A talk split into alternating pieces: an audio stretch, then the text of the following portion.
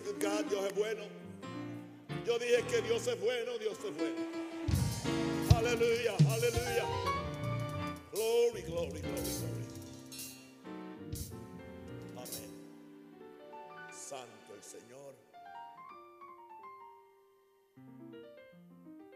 Sean muy bendecidos.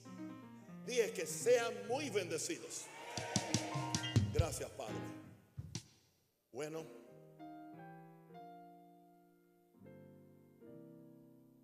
Jesús. Marcos 4, versículo 39 al 40. y Marcos 4, 39. Levantándose reprendió al viento, hablando de Jesús. Y dijo al mar, calla, enmudece. Y cesó el viento y se hizo grande bonanza. Jesús le hablaba a los peces, le hablaba a las plantas, le hablaba al agua para que se convirtiera en vino, le hablaba al mar para que se callara y le, y le- hablaba al viento. Y cesó el viento y se hizo grande bonanza. Y les dijo, por cierto, a sus discípulos, ¿por qué estáis así amedrentados? ¿Cómo no tenéis fe?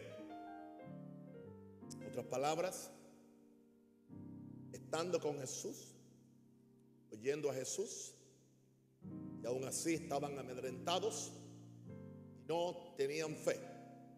Es posible que solamente habían conocido a Jesús en la dimensión natural o en la dimensión doctrinal de un buen maestro, el excelente maestro, pero no habían captado. Yo quiero que usted entienda eso. Más que usted aprender fe, la fe es un espíritu. La fe se capta. Por eso usted tiene que cuidar su fe. Cuidar a quien usted oye. Cuidar lo que usted lee. Porque eso puede afectar su estructura de fe. Aunque Dios nos haya dado una medida de fe y su gracia nos ha sido dada en Cristo, aún así yo tengo una responsabilidad de desarrollar una estructura interna de fe, interna. Es algo interno que yo tengo que desarrollar. Ese es mi tema, desarrollando una estructura de fe.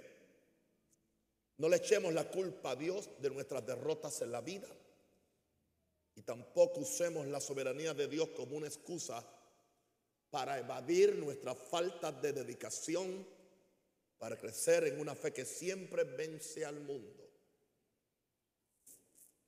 Las excusas, toda excusa es la madre de la mediocridad. La gente mediocre es la gente que encuentra excusas para no hacer las cosas bien. Encuentra alguien excelente, siempre encuentra una forma para hacer algo y si no la encuentra se la inventa. Y más nosotros que tenemos la sabiduría de Dios. Gloria a Dios. La fe de la cual estoy hablando me pone arriba de las circunstancias y me hace más que vencedor, más que vencedor. Pero yo soy responsable. Para mí es asunto de vida o muerte, este asunto de fe. Doy gracias a mi Señor que muy temprano en mi vida y ministerio aprendí la importancia de la fe para poder prevalecer. Y esto no es la herencia de un pequeño grupito de gente selecta por Dios o de gente súper espiritual. Dice que el justo por su fe vivirá. Así que lo primero es que estén, tiene que ser justo por la sangre de Jesús. Wow. Recuerdo cuando empecé mi ministerio hace muchos años, hasta los 28 añitos, siempre he aprendido a agarrarme de Dios mientras otros perdían el tiempo en cosas superficiales. Y algunos están enterrados seis pies bajo tierra, como se entierra en Estados Unidos, están ya, ya enterrados. mucho más jóvenes que yo. Y en juegos religiosos yo estaba pegado a la palabra de Dios, como un chicle. Y a esta oración, el Espíritu que tanto me ha bendecido. Quiero serles muy sincero, yo nunca me, me, la creo o no creo que soy la persona con grandes habilidades o que tenga una inteligencia especial que no sea común a cualquier ser humano. Lo que soy y lo que sé se lo debo a la palabra de Dios y al Espíritu Santo.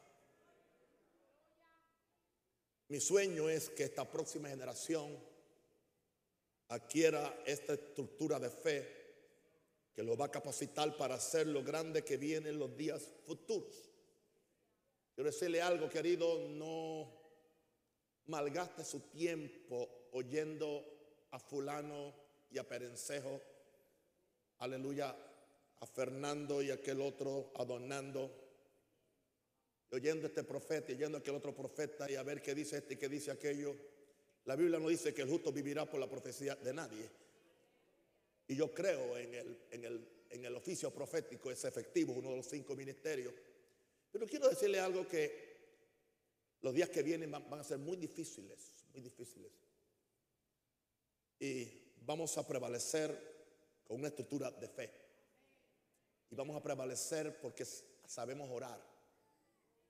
Y vamos a prevalecer porque sabemos amar.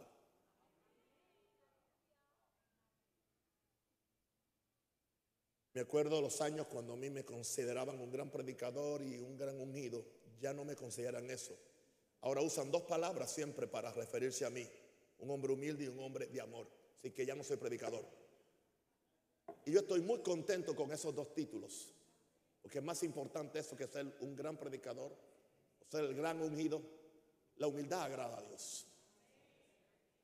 Y el amor, hmm, dice que las muchas aguas no, podrán apagar el amor. Fuerte es el amor. Aleluya. Así que tengo un sueño, esa es la razón por la cual, tranquilito, sin tratar de crear una atmósfera emocional, me disciplino a enseñar. Y lo mismo hago cuando salgo a mis iglesias. Eh, estuve dos días en San Pedro Sula, ya con el pastor Juan de la Cruz, simplemente enseñarle la palabra del Señor y sin tratar de hacer ninguna otra cosa. interesante cómo la gente quedan preñados con la, con la semilla de Dios, la palabra de Dios. Gloria a Dios. Levanta la mano y empieza a orar conmigo en esta. Por el espíritu de revelación. Pida el espíritu de revelación, querido. Pida que usted quiere vivir por fe. Aleluya. Gracias, Padre me siento responsable de enseñarle a esta generación la fe de Dios. Quiero que tú me enseñes a mí, Señor. Me revele los secretos y los misterios del reino de los cielos. En el nombre de Jesús. Declaro el espíritu de sabiduría y revelación sobre esta iglesia. Declaro que hay ángeles, espíritus ministradores enviados que están en este lugar cuidándonos. Oh, mientras yo predico, que el Espíritu Santo tome mi mente, mi mente, mis emociones para poder ser un heraldo de la verdad de Dios. En el nombre de Jesús. Gloria a Dios. Desarrollando una... ¿Qué es una estructura? Una estructura es donde usted edifica un edificio. Usted necesita una estructura. Este púlpito tiene una estructura. Por eso tiene sustancia. No puede haber estructura si no hay sustancia. Eso hablaremos más, más tarde sí. Estamos hablando hoy de la nueva creación. Si alguno está en Cristo, nueva criatura es. Las cosas viejas pasaron, todas hechas nuevas. Cuando usted lee estos versos, regrese hacia atrás. Regreso otra vez. Si alguno está en Cristo, ok, yo, a un rosario, yo estoy en Cristo. Yo no estoy en una religión, no estoy en una emoción, yo estoy en una persona. Yo soy nuevo porque estoy en Cristo y Cristo está en mí. Pero esa nueva creación depende para su operación de que de- desarrollemos una estructura de fe. No podemos quedarnos con la misma medida de fe que recibimos el día que fuimos salvos. Hebreos 10, 38, 39, palabras que las seguiremos aquí predicando y hasta que lleguemos por lo menos a 30 lecciones de fe. No tengo prisa. Yo tengo tan siquiera 30 años más de vida para enseñar fe y enseñar acerca de... Alguien diga aleluya. Así que los, los brujos pueden, pueden guardar los perfumes y las piedrecitas que están usando para confundirme a mí porque ninguna alma forjada contra mí prospera.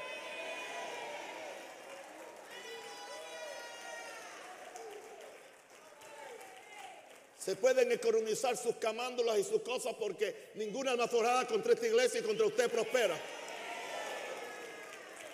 Somos gente de fe que estamos eh, cabazala macaya, bajo la sangre de Jesús. Oh my God. Hebreos 10:38, mas el justo vivirá por fe. Y si no vive por fe, se muere. Y si retrocedieres, después que tú entres en este camino, tú no puedes retroceder porque el diablo te, el, el diablo te manda factura. No hay cosa más peligrosa que alguien que haya usado su fe para echar fuera al diablo y después se pone del lado del diablo. El hecho de que te pones del, del lado de- del diablo, él no te va a excusar ni te va a perdonar que tú destruiste sus obras. No hay camino hacia atrás. Muchos valientes han, han caído en esta batalla. Porque empezaron por fe y después se movieron a otras cosas. Mas el justo vivirá por fe y si retrocediere no agrada a mi alma. Hermano, yo quiero agradar el alma de Dios. Más que, la, más que el alma de Minerva. El alma de Dios. Oh, qué bueno. Aquí está la gente de fe. Nosotros no somos de los que retroceden para perdición. Diga, yo no retrocedo. Aleluya. Puedo botar sangre, aleluya. Me puedo eh, eh, caer y, pelarme las rodillas, aleluya. Y me puedo ensuciar al caerme y me pueden meter las espinas, no importa, pero yo me levanto. Aleluya. Me limpio el polvo, me saco las espinas, me echo al colado o alcohol o lo que sea. Y levanto la mano y diga, todo lo puedo en Cristo que me fortalece. Aleluya. Porque nosotros no somos de los que retroceden para perdición, sino de los que tienen fe para que el alma nuestra sea preservada enterita para Dios. No seamos de esos creyentes que sufren de un atraso de crecimiento, retardados espirituales. Hay personas que lo natural, y Dios nos libre de hacer burla, no es burla, se les retrasa el crecimiento. Le falta una cromosoma o tienen una, una cromosoma extra, se no, no, no tienen un crecimiento normal. Bueno, hay gente que lo espiritual por alguna razón también se les retrasa el crecimiento. ¿Entiende? Imagínense, 30 años y lo que tienen es el primer año repetido 30, 30 veces. Cada día dicen ahora sí. Oyen un buen mensaje como este, ahora sí. Aleluya. Oyen, oyen una revelación, ahora sí que voy a orar, ahora sí. Y están diciendo eso por hace 25 años. Ya ni, ya ni Dios le cree. Fuera atraso de, fuera atraso de crecimiento, atraso espiritual. Esa, esa nueva creación tiene que permitir que Cristo sea formado en nosotros. Pablo tenía una, una, una, gran gloria a Dios. Yo a Dios que Dios levante más apóstoles y pastores de la estirpe de Pablo. Que, que no tengan otra agenda para, para las ovejas que la agenda de Pablo. Hijitos, por quienes vuelvo a sufrir dolores de parto hasta que Cristo sea formado en vosotros. Ese es el, ese es el espíritu noble, maravilloso de un verdadero padre espiritual, de un verdadero apóstol, de un verdadero pastor. No está buscando otra cosa. Lo que Cristo se ha formado. Él dijo, sufro dolores de parto hasta que Cristo se ha formado en vosotros. Wow. Ahora, un cristiano sin esta estructura de fe es como una persona sin espina dorsal. En inglés dicen jellyfish. Aleluya. Ese, e- e- ese pececito que no tiene, no tiene espinas. Una guabina. Dile a tu vecino, no seas guabina en tu fe. Aleluya. No tiene estructura de fe. Una persona sin espina no dorsal. ¿Entiendes? No puede enfrentarse al diablo, a las circunstancias, a las contradicciones, a la sorpresa que la vida nos envía. Y, se, y las envía a todos nosotros. Salen corriendo. Y voy a decirte algo, si tú le corres al diablo la primera vez, te vas a pasar toda la vida corriendo. Al diablo no se le huye. Resistid al diablo. Y de vosotros huirá. Eso es Biblia. Eso es Dios. Eso es inspirado. Eso funciona. Jesús lo hizo. Pablo lo hizo. Naúl lo está haciendo. Y usted está aprendiendo a hacerlo. Jesús. Uh, pero esa nueva creación depende para su operación de una estructura de fe que tenemos que desarrollar a la fuerza, no hay otra. Número dos, esa estructura es formada por medio de la palabra del poder de Dios. El poder está en la palabra. Dice que el Señor sostiene todas las cosas con la palabra de su poder. El poder está en la palabra y la palabra está en el poder. Hebreos 11.1, ahora la fe es esa seguridad bien fundada, bien establecida, aleluya, como dice una versión. Oh, por medio de la cual tengo esperanza. O sea, la fe es esa, esa seguridad bien fundada, bien establecida, bien cimentada, por medio de la cual tenemos esperanza. Y es una convicción de la realidad de cosas que aún no vemos. Faith is a well-grounded assurance of that for which we hope and a conviction of the reality of things which we do not see. Wow, eso es la fe. Una versión, la, versión, otra dice fe es la sustancia de las cosas que se esperan o las cosas por las cuales tú, tú tienes esperanza. Y es la convicción, es la demostración, es la seguridad de las cosas que... Otra palabra dice, la fe es el título de propiedad de cosas que se esperan. Diga título de propiedad. Faith is the title deed. Es el título de propiedad de lo que tú sabes que es tuyo porque la palabra lo promete. Oh my God. La palabra es el material para mi estructura de fe. Aleluya. Deja de estar comiendo bocadillos fríos. Hay iglesias donde no te están predicando palabra. Están predicando la opinión de un hombre. O lo que él sabe que la gente quiere oír. O están predicando un modelo. O están predicando eh, una filosofía humanista. Y no te están predicando la palabra de Dios que vive y permanece para siempre. Sea Dios veraz y todo hombre mentiroso. Porque la palabra de Dios es viva y eficaz. Y más cortante que toda espada de dos filos. Y penetra hasta partir el alma y el espíritu, las coyunturas y los tuétanos. Para siempre, Señor, permanece tu palabra en los cielos. Y esta es la palabra de fe que predicamos. Aleluya.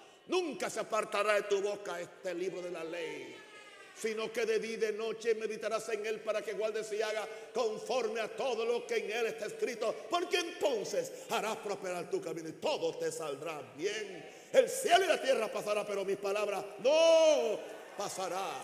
Así será la palabra que sale de mi boca, no volverá a mi vacía, sino que hará lo que yo quiero, dice Dios, y será prosperada en aquello para que la envíe.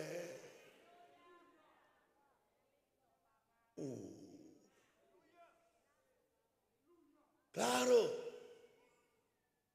Poca palabra, poca fe. Ninguna palabra, ninguna fe. Mucha palabra, mucha fe. La palabra me da la sustancia para mi esperanza futura. Aleluya. ¿Sabes por qué no tiene esperanza? Porque no, no tiene sustancia. Gloria a Dios. Yo no sé lo que va a pasar, pero yo tengo un presentimiento adentro que Dios en alguna forma va a sorprender a este mundo. No se preocupe por lo que usted está viendo en el mundo y el mundo está de mal en peor, pero en medio de eso Dios tiene una gran sorpresa. Voy a decirle algo, eso sí que se lo digo proféticamente.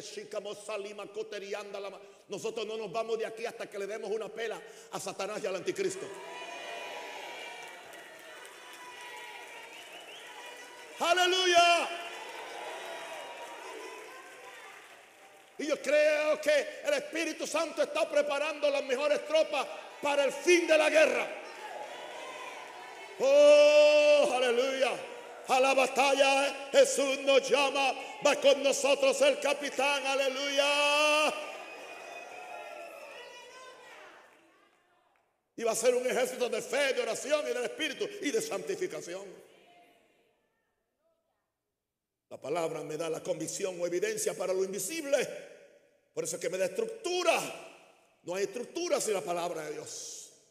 Y se lo seguiré mencionando y mencionando. No viva de bocadillos de Facebook. No viva de consignas teológicas. Viva de toda palabra que sale de la boca de Dios. Oh, glory, glory, glory. Levante la mano, adora a Jesús. Este lugar está impregnado con la presencia de Dios. Y aquí yo no tengo que imponerle manos a nadie porque los ángeles de Dios eh, andan por ahí caminando por los pasillos. De repente nos visita Rafael, que es el ángel de la sanidad. Aleluya. Y le sana ese cáncer, aleluya, a esa persona, gloria a Y detiene, aleluya, esa, esa infección vaginal que alguien tiene, gloria a Dios en el nombre de Jesús. De repente, aleluya, Rafael empieza por ahí o Jesús empieza a caminar por los pasillos y no hay nada imposible. Recibe tu milagro. Levanta la mano, diga yo recibo mi milagro.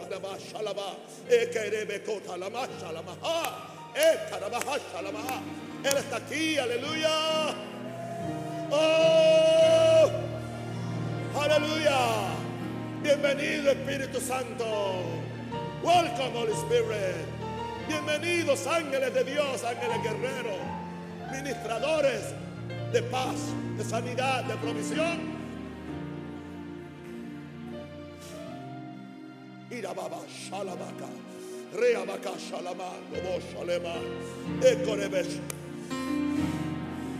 Jesus. Irobo shalima Aleluya. Aleluya. Oh, yo amo a Jesús. ¿Cuántos aman a Jesús? Oh, yo amo al Espíritu Santo de Dios. Y yo amo a la iglesia de Jesús. Y vos, Shalamakaya. Recuerde que estoy solo en casa. Mi esposa está en Atlanta. Pero tres desarrollando esta estructura de fe, tenemos que hacer la transición de vivir en el alma a vivir en el espíritu. Es una transición, es mudarnos de un modo operandi a otro modo operandi, de un modo de operación a otro modo. Y no seguir patinando en la misma cosa. Oh, hundido en el mismo fango de la pena, de la queja, de los complejos que no me ayudan que nadie me ayuda. Yo siempre te ayudaré, dice el Señor. Todos me han dejado, yo nunca te dejaré. Soy débil, pues diga el débil fuerte. Soy.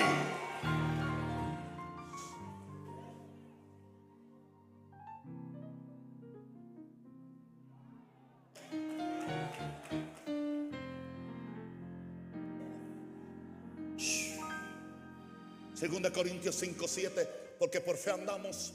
Qué cortito este verso, pero qué, qué explosivo, qué nuclear, qué atómico. Porque por fe andamos, por fe andamos, no por vista.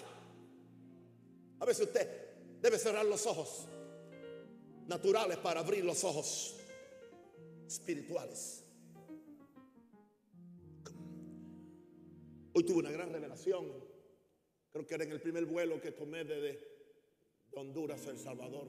Que sí fue en el primero fue acerca de, pensando en, en, Eliseo cuando eh, estaba rodeado de ejércitos y él, él le decía a su criado, mira, más son los que están con nosotros que los que están con ellos. Y el criado mira y decía, no, imposible.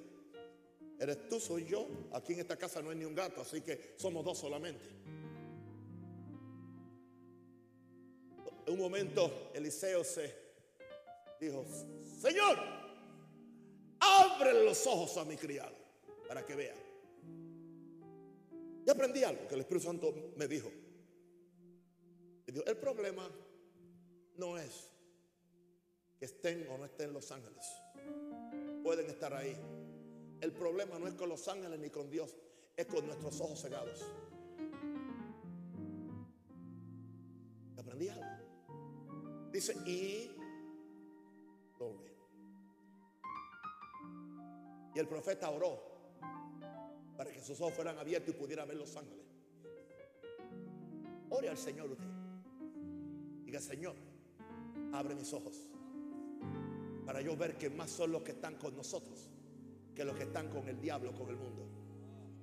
Porque el, problema no es que estén o no estén, están porque son espíritus administradores. El problema no son ellos, es mi habilidad para verlos. Pero nos han dicho, oh, nunca pidas un ángel, nunca pidas que Dios te abra los ojos. Confórmate con lo que, con ese reguero religioso donde estás y esa rutina a la iglesia y te tiras tres o cuatro lágrimas, te sientes culpable de todo y, te tiran al suelo y te levantas todo lleno de polvo y, te echan aceite encima, alguna cosa, o, te escupen en la cara con una profecía y tú vas, a, ay, qué bien estoy, llegó bien, pero no hay, no hay victoria. Otra vez vuelves a lo mismo. Y por encima de eso te engañan y te digo, no, resuélvelo para que, para que tu victoria se, para que tu victoria se complete. Pacta ahora, aleluya. Pero aún con el pacto no es suficiente. No, no, no. Ahora tienes que sellar esto también. Y la gente son tan tontas, ignorantes. No conocen a Dios. Si supieran lo que fe, no caerían en esa basura.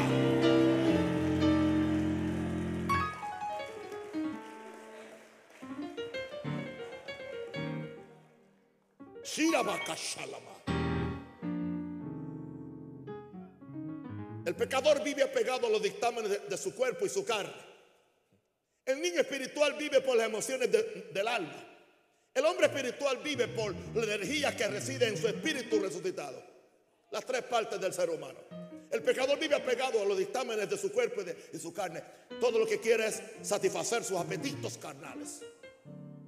El niño espiritual que no quiere crecer vive por las emociones del alma. Hermano, hay una iglesia niña en Panamá esa iglesia que te deja engañar es niña. Niños fluctuantes, movidos por todo viento de doctrina. Una iglesia niña. Fácil de engañar. Al niño se entretiene con confites, con chocolatito. Usted me invita a mi almorzar, no me venga con un, con un flan. Asegúrese que tiene un buen, un buen pargo, aleluya, o un buen tibón. Pues cuando usted viene a esta iglesia, yo nunca le doy, le doy a usted un chocolate. Yo le doy un pargo bien grande. ¿ah? O un buen bistec. Alguien diga aleluya. Oh. El niño espiritual juega para el niño espiritual los dones son juguetes. Para el hombre espiritual los dones del Espíritu son instrumentos para edificar y bendecir a otro. Repito esto, el pecador vive apegado a los dictámenes de su cuerpo y de su carne. El niño eh, vive por las emociones del alma. El hombre espiritual vive por la energía que reside en su espíritu resucitado. Y ese espíritu responde a la fe, responde al Espíritu Santo hacer la transición de vivir en el alma, vivir en el espíritu. Estamos hablando desarrollando una estructura de fe. Número cuatro, los creyentes que no se desarrollan, que no, no, desarrollan una fuerte estructura de fe, son candidatos para causar un naufragio en su vida espiritual. El naufragio no la causa los vientos, no lo causa el mar, no lo causa el diablo, no lo causa nadie. Pablo nos dice, ¿quién causa el naufragio? Y te lo voy a probar en 1 Timoteo 1.18. Hablándole a Timoteo, este mandamiento, hijo Timoteo. Hello. ¿Y usted no cree que en algún momento Timoteo le contestó la carta y le dijo, sí, padre Pablo?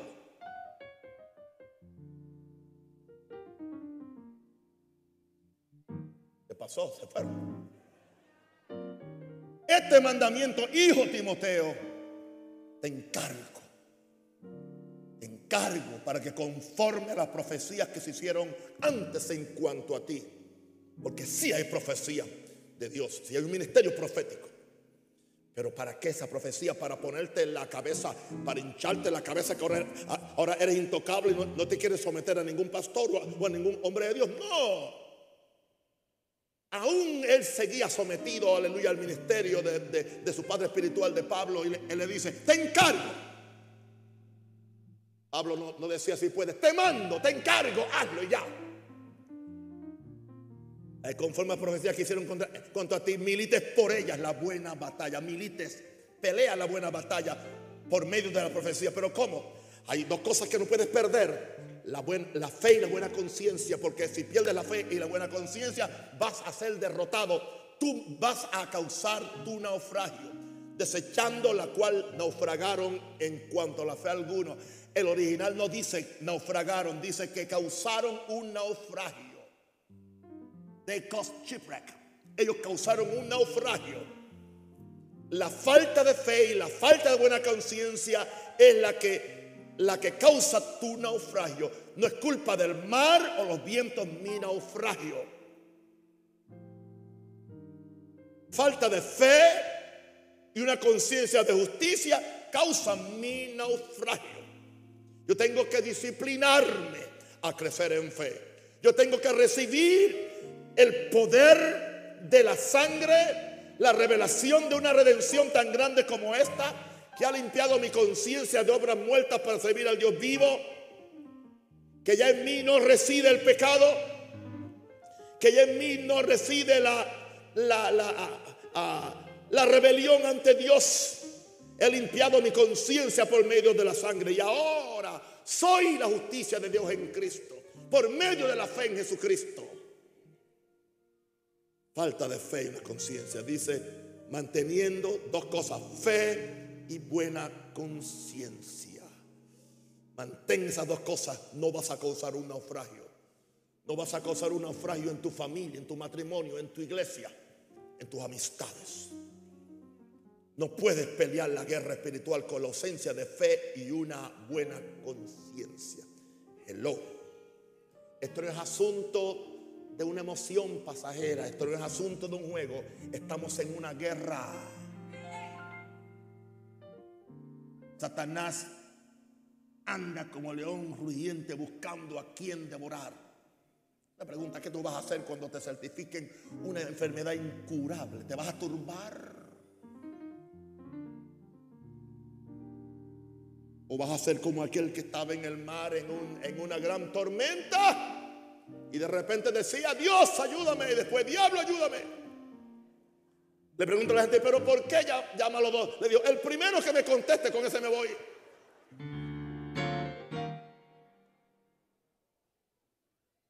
Incertidumbre.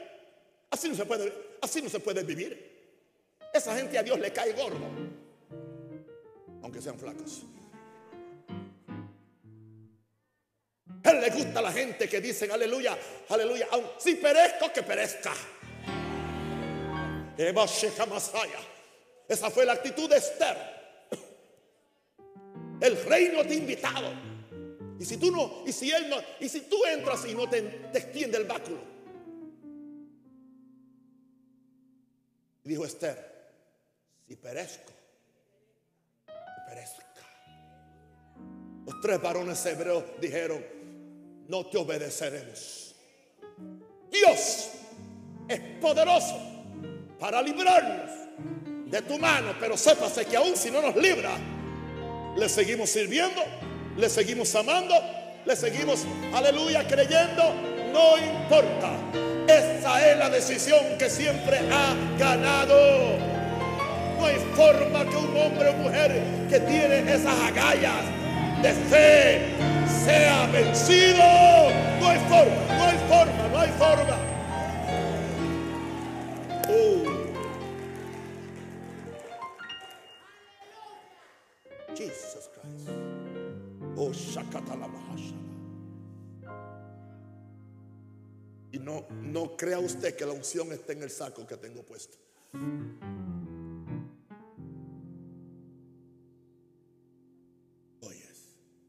Tú vas a causar tu propio naufragio con tu confesión negativa, con tu pecado escondido. No, no, no. Con tu mala conciencia que no la has limpiado con la sangre. Puede haber conciencia de, pecado por dos razones. Por culpabilidad de algo que fue ya perdonado o culpabilidad por algo que has hecho y no te has arrepentido. Número 5. Estamos hablando de la importancia, hermano. Este asunto de vida o muerte. Desarrollando una estructura de fe. Aún los que caminamos con Jesús, los discípulos de Jesús, los más allegados a Él, los más allegados a Él los más, los que duermen con Él, los que están con Él, los que lo, oían 24 horas, 7. De repente se levantará una tormenta que amenaza, diga de, repente, que tú no sabes de dónde viene, que, que amenaza tanto nuestra existencia como la de los que nos acompañan. De repente.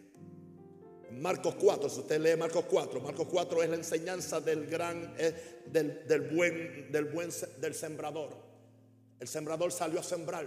Jesús habló todo un día acerca de la semilla. Habló del poder de la semilla. Habló, aleluya, de, los cuatro terrenos. Habló de la importancia de la confesión. Habló de la importancia de la fe.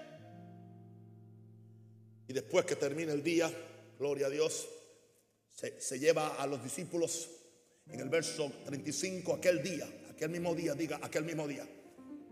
Cuando llegó la noche, cuando llegó la noche. ¿Por qué Jesús esperó la noche? A veces Jesús te la quiere hacer difícil a ver si tú estás en serio. Esperó la noche y le dijo, pasemos al otro lado. ¿Por qué no pasó durante el día? Jesús le dijo, pasemos al otro lado. ¿Qué dijo Jesús? ¿Para dónde iba Jesús? ¿Para dónde iban ellos? ¿Cuál era el plan de Dios? ¿Puede Dios mentir? Si Él te dijo, vamos a pasar, créele. Eso no es garantía que no van a haber tormentas.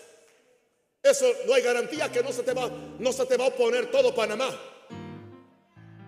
Eso no es garantía que se van a levantar todo el mundo en contra tuya. No, nada. Pasemos al otro lado. Y, despidiendo a la multitud le, tomaron como estaba en la barca. Y, había también con él otras barcas.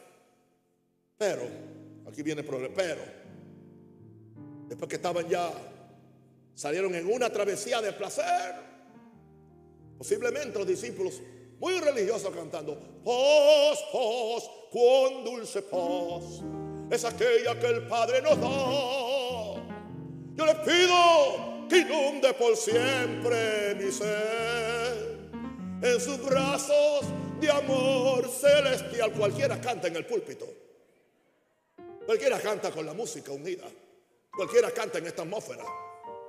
Pero en el dolor es mejor cantar.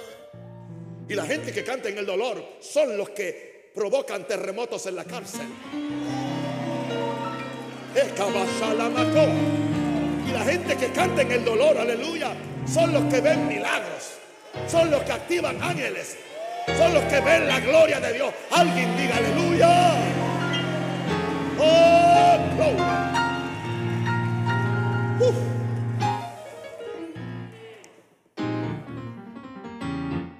Si te falta ya, flaco, te falta ya. ¿Por qué vino la tormenta? Pues la tormenta viene, como siempre viene, para poner en duda la palabra que Jesús te dio. Si tú crees que Dios te da una promesa y tú vas a caminar con ella como un, aleluya, como un, oiga, un, Cruz, es un cruz. I'm cruising, estoy. Un, no, no, no. Empieza como un crucero de, placer, termina como un crucero de guerra. Así es. Así es. Al principio tú dices, ay, qué bueno está esto, ya no tengo que orar tanto. Ay, qué fácil está esto, ya no tengo que vivir tan santamente. Puedo sacar un piecito en el mundo y me quedo con el otro acá. Te vas a llevar la sorpresa del siglo. Porque esto no es así. Oh, chica. Eh. Él está aquí, gloria a Dios, aquí está. Él está aquí, Él está aquí, Él está aquí. El Espíritu Santo está aquí. Levanta la mano y recíbelo, aleluya, recibe la unción, recibe la sanidad. Ahora, oh, oh, glory. Uh, my God, my God. La tormenta viene para poner en duda lo, lo que dijo Dios. Dijo Dios. Él dijo, pasemos al otro lado. Aleluya. Dios me dijo en Panamá, pasemos al otro lado y él y yo y ustedes vamos a pasar. Vamos a ver la gloria de Dios. Vamos a ver el avivamiento que nunca hemos visto en este país. Vamos a ver milagros creativos que nunca hemos visto antes. Vamos, a ver ese ejército blanco del Evangelio cambia. Que va a establecer algo diferente en este país. Oh, gloria a Dios. Los discípulos fueron oidores, pero no hacedores de la palabra que habían escuchado en el día. Aleluya. Alguien me dijo ayer, hace 15 años que lo vengo escuchando. Y yo digo, ¿qué vas a hacer en el 16? Haz en el 16 lo que oíste a los 15 años. Sí, le dije. Tú me, tú me puedes escuchar 30 años y no pasa nada. Ellos estaban con el maestro de los maestros, el hombre más súper ungido, Jesús, Dios en la tierra. Jesús no pudo crearles una estructura de fe, porque no tenían oídos para oír. Por eso se, se repite, el que tiene oídos para oír, oiga. Estos oídos no solamente son para aguantar mis espejuelos. Y hermanitas, sus orejas no son solamente para usted ponerse en los aretes. Es para que usted tenga oídos para oír. Sáquese esa cera religiosa.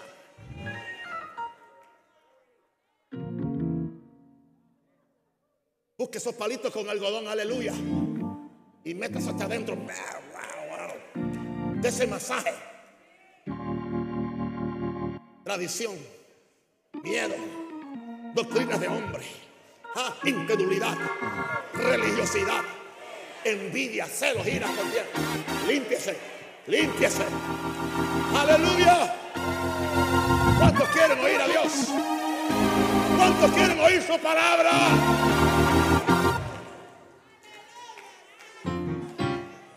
Uf, uf. Glory, glory, glory, glory. Yo no sé, qué va a pasar mañana en ese bautismo. Gloria, ah, pasa. Oh, glory, glory, glory. Aleluya. Eran oidores, pero no hacedores, engañándose ellos mismos. De nada les sirvió todo lo que oyeron en el día con el mejor maestro de los siglos.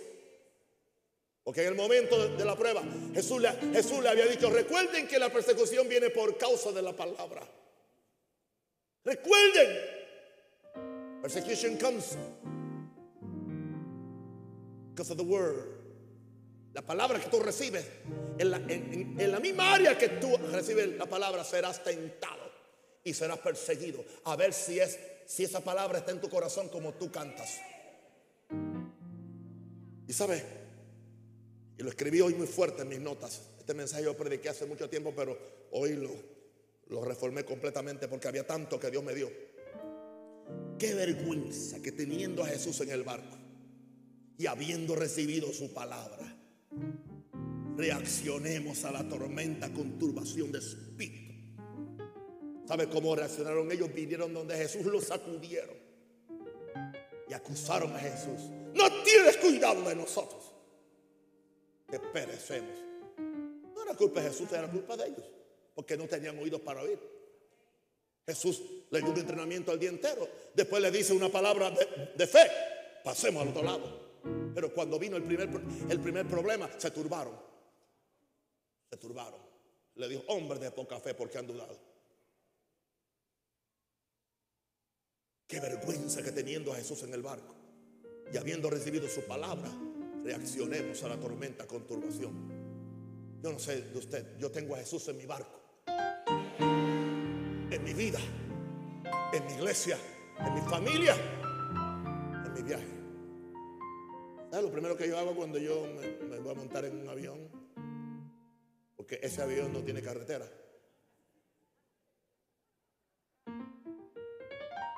Todo el mundo viene hablando y yo cuando yo voy a subir, toco el avión y digo, los ángeles de Dios, la sangre de Cristo sobre esta cosa. Espíritu Santo, un favor, dirija a los pilotos también. Porque yo, yo tengo que volar esto y llegar al otro lado.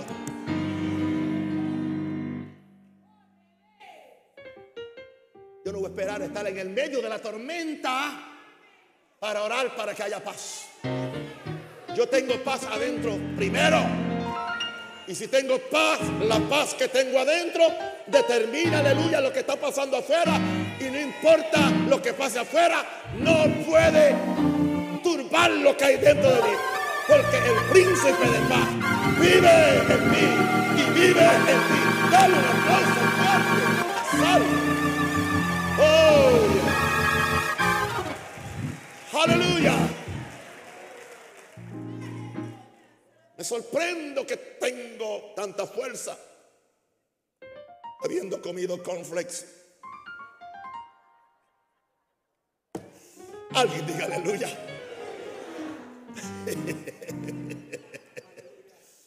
uh, qué vergüenza. Diga, yo tengo a Jesús en el barco.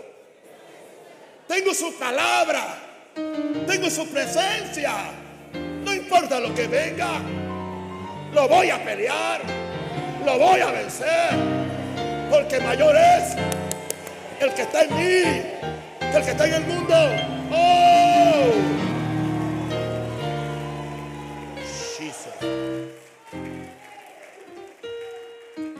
Me gusta predicarle a ustedes, gloria a Dios. Gloria a Dios. Ahora, número 6. No, yo tengo, tengo una unción un oficio, tengo un llamado, ni unción, ni llamado, ni oficio. Es un sustituto para desarrollar estructura de fe. He visto hombres mejores que tú y mejores que yo que operaron en ciertas unciones y poderes del siglo venidero y se rajaron después de hacer tantas cosas.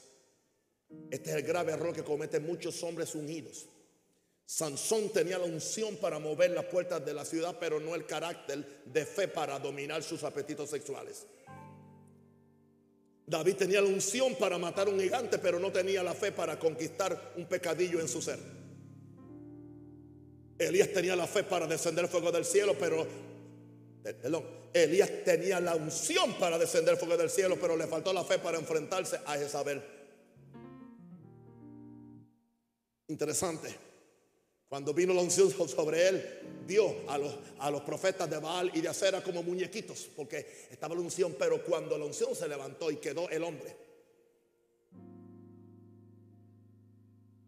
En esta noche yo estoy operando en la unción. Y estoy que me como por cuerpo Pero esto se levanta.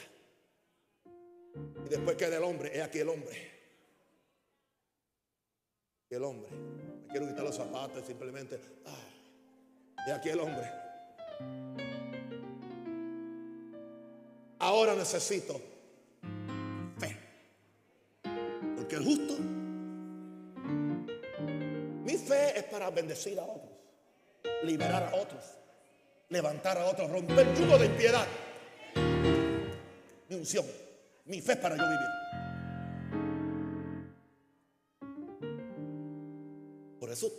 Visto hombres de grande estatura, de grande estatura espiritual.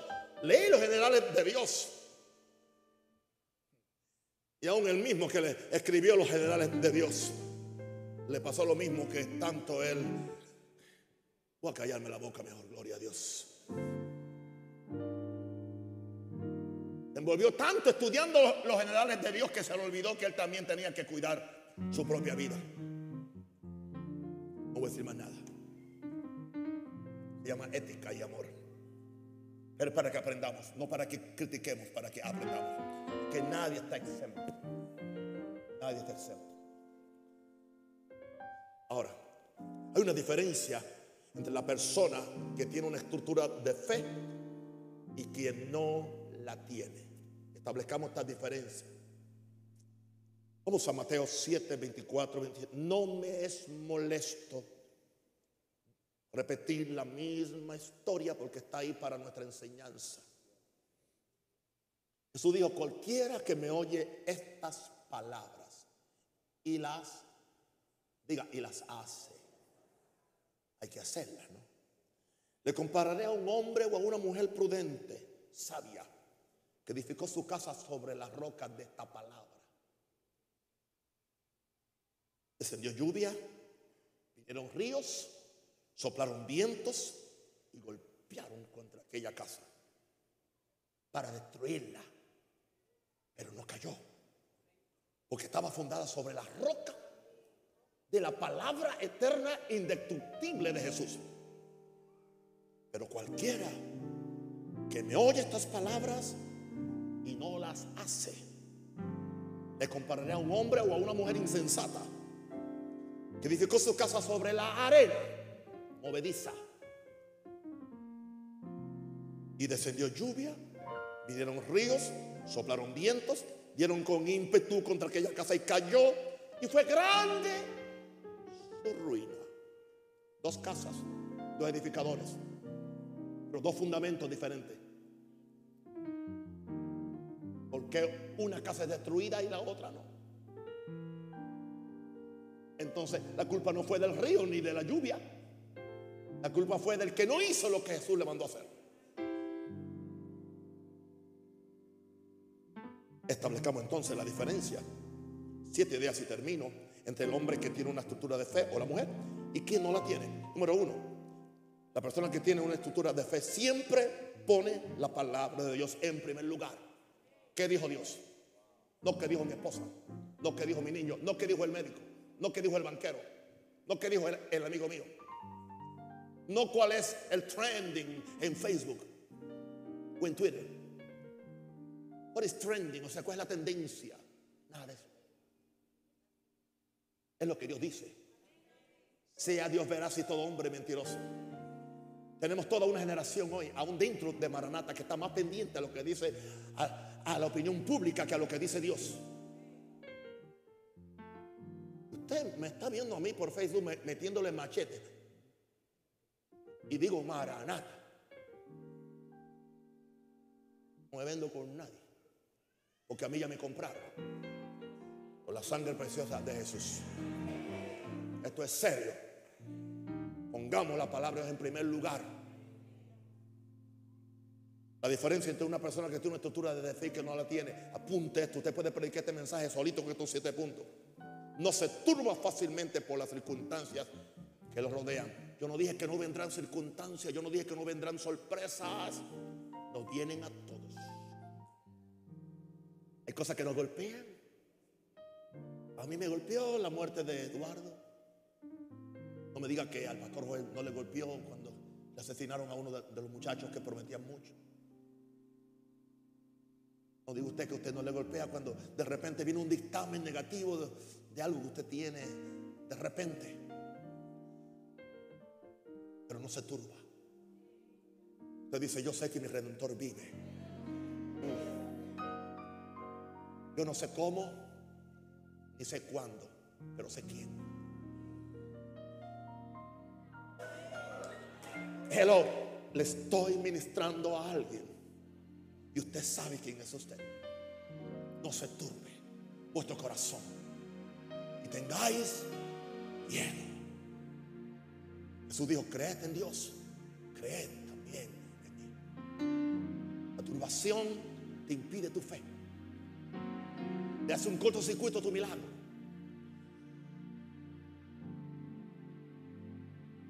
¿Usted no cree que a mí no me viene la turbación? ¿Usted cree que a mí no vienen los ríos? ¿Usted no cree que a mí no vienen las tormentas? dentro del ministerio. De repente un hombre que estaba bien, de repente se me turba completamente. Tengo que actuar.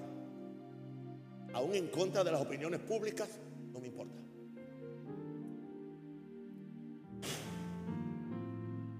La diferencia entre una persona que tiene una estructura de fe y que no la tiene, número tres, controla el alma y controla su carne. Somete su carne a su alma y somete su carne y su alma a su espíritu renovado y resucitado. Carne, tú no vas a hacer lo que tú quieres y lo que tú deseas. Tú te vas a someter al Cristo vivo que vive en mí. Yo no satisfago los deseos de esta carne. Yo no soy esclavo de, de las pasiones bajas de esta carne. Yo soy esclavo de Jesús. Andad en el Espíritu y no satisfagáis los deseos o las pasiones de la carne. Eso es una persona que tiene estructura de fe. Número cuatro, la diferencia entre una persona que tiene una estructura de fe y quien no la tiene. Número cuatro, no interpreta el mundo espiritual por lo que ve en el mundo físico. Uno usa el mundo físico como la regla para interpretar y medir el mundo espiritual. Es el gran disparate que, que, que cometemos. No. El mundo espiritual funciona por otras reglas. Funciona por medio de la fe, no por medio de, la vista o, de la visión o las emociones. El hombre espiritual acomoda lo material a lo material y lo espiritual a lo espiritual. Como dice 1 Corintios el capítulo 2. Número 5. Número 6, ¿no? Número 5. Interpreta el mundo natural por lo que ve con su fe en el mundo espiritual. Aún el mundo natural lo interpreta por lo que ve con su fe en el mundo espiritual. ¿Es un problema? Esto, este asunto tiene fecha de expiración. Cuando la fe de Dios se manifieste, cuando la gloria de Dios se manifieste, cuando la presencia de Dios se, manifieste, cuando Dios, Dios se haga presente. Este problema tiene fecha de caducidad. Jehová cumplirá su propósito en mí. El que comenzó en mí la buena obra, la va a perfeccionar. Jesus is a finisher. Él es un consumador. Lo que él empieza, lo termina. Permite que lo termine. Voy a decirte algo. El peor enemigo de mi fe no es el diablo, soy yo mismo.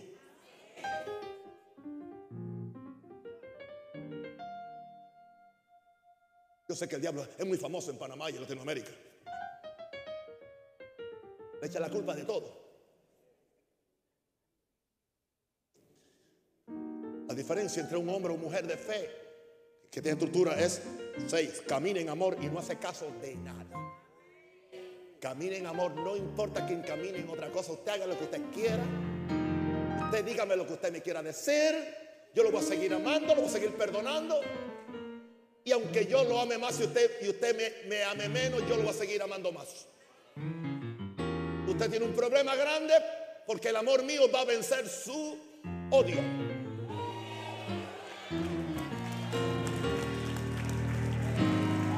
El, amor mío va a, vencer, cualquier cosa que venga en contra mía. Porque Dios es y la fe trabaja por él. Amor. Uf. ¿Cuál es la diferencia entre un hombre, una persona que, tiene estructura de fe y el que no tiene? Número siete. Sabe mantener la buena confesión, la buena declaración ante muchos testigos, amigos y enemigos. Y no se avergüenza de las palabras de Dios. Jesús dijo, el que se avergüence de mis palabras aquí, eh, también el Padre se avergonzará ante los ángeles. Jesús nunca va a confesar ante los ángeles lo que tú estás negando acá ante, ante, los demonios. Él no puede confesar ante los ángeles lo que tú estás negando ante los demonios o ante los hombres.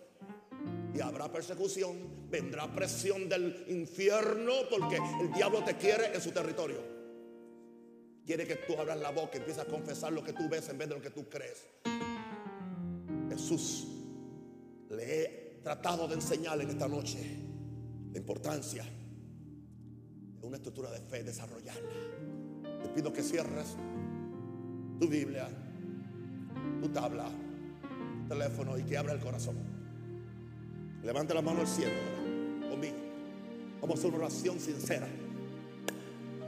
Él está aquí en este momento. Hay una apertura en el mundo espiritual. Levanta la mano, vaya, acá. Ponte de pie, por cierto. Te voy a pedir que te, pongas te pongas de pie. Saben que yo no les molesto mucho como un yoyo bajándolo y subiéndolo. Pero ahora sí quiero que esté de pie. Levanta la mano al cielo y diga, Padre, aquí estoy. Yo he recibido la palabra con corazón contrito y humillado. Gracias por la revelación de la fe de Dios. Yo me someto a tu palabra. Yo me someto a tu espíritu.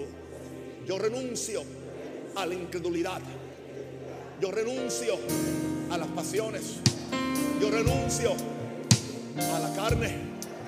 Yo renuncio a caminar en la carne. Y en esta noche yo pido que el Espíritu Santo me dé la revelación de que tengo por fuerza una estructura de fe. Yo recibo la palabra con mansedumbre.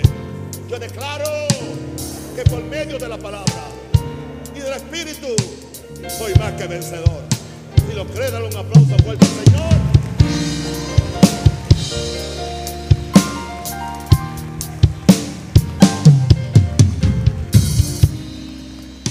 Y antes que se sienten porque no hemos terminado, no tengo yo mayor gozo que esto, que el saber que mis hijos caminan en la verdad. Aplauda, Señor.